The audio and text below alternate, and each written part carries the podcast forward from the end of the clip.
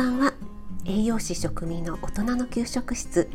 今日も聞いてくださってありがとうございます。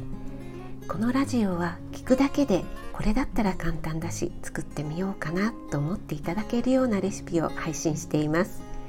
あなたが美味しく食べて美しく健康になれる第一歩を全力で応援します。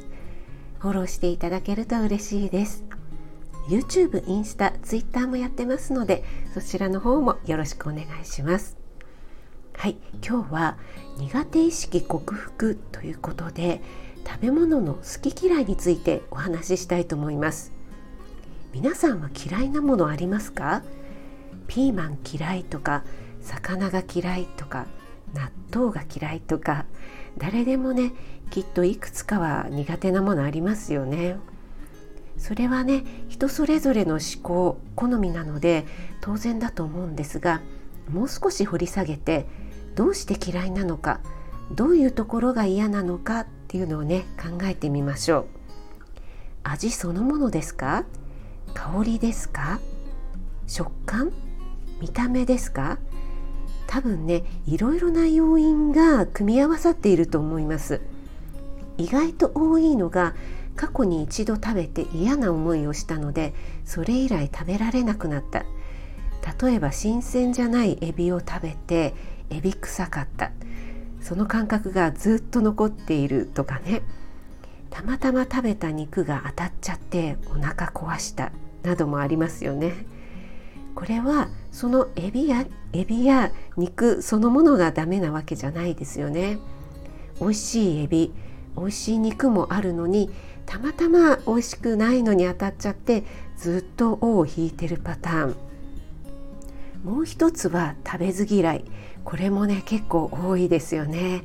なんとなく見た目でとかあんまり食べ食べたいと思わない。美味しそうじゃないっていう感じですかね。これは一度克服してしまえばあれ？なんで今まで嫌いだったのかな？っていうことがねよくあります。私もね子供の頃セロリ人参納豆が苦手でしたね。苦味だったり匂いですよね。小松菜もね実はちょっと苦手だったかな。今は全然平気ですけどね。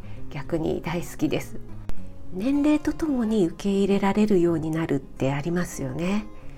食べられないものがあったからって栄養面だけを考えれば他の食べられる食材で補えばいいとなりますけどもやっぱりね食材一つ一つの持ち味良さがありますからその良さをたくさん味わえた方が人生は豊かになると私は思っています。今まで苦手だったけど食べてみたらあれ？美味しいかも。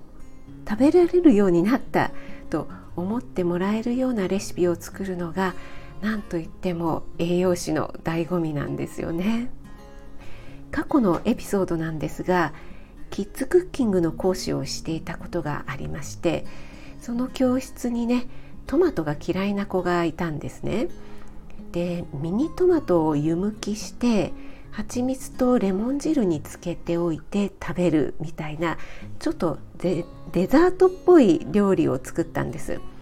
そしたらすごく美味しいトマト美味しいって思ったの初めてって言ってくれて今までトマト嫌いだったけどあのレシピで食べられるようになりましたってね手紙をくれたんですよね。これはねもう本当に嬉しかったですね。もう本当に忘れられないです。これと同じようなことが最近ありまして先日私が好きでいつも聞かせていただいているスタイフのアップルファンラジオみどりさんがご自身の放送で私の放送あの小松菜で作る磯かえの回を聞いていたら小松菜嫌いなのにあ美味しそうって思っちゃったってお話ししてくださってたんですね。で私は普通にゆったり聞いていたら私の名前が出てきたのでびっくりしてしまったんですがこれはねもう本当に嬉しかったですね。もうやったって踊りたくなるくらいえ踊れないんですけどね。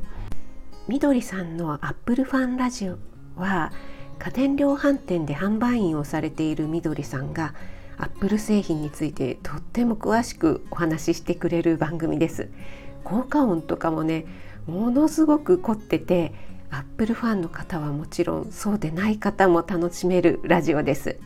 リンク貼っておきますのでね是非聞いてみてください。はいということで最後強引にまとめますと好き嫌いは誰にでもあるけど食材そのものがどうしてもダメ受け入れられないということより他の要因だったりする。それはちょっとしたきっかけで克服できる。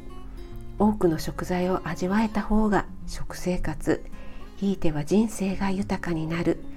そのきっかけづくりに役立てた時栄養士として最大の喜びを感じるというお話でした。今日も最後まで聞いてくださってありがとうございました。少しでも役に立ったなと思ったら気軽にコメント入れてくださいね。いいねだけでも押していただけるととっても嬉しいです。栄養士食味がお届けいたしました。それではまた。Have a nice dinner みどりさんのアップルファンラジオ聞いてみてね。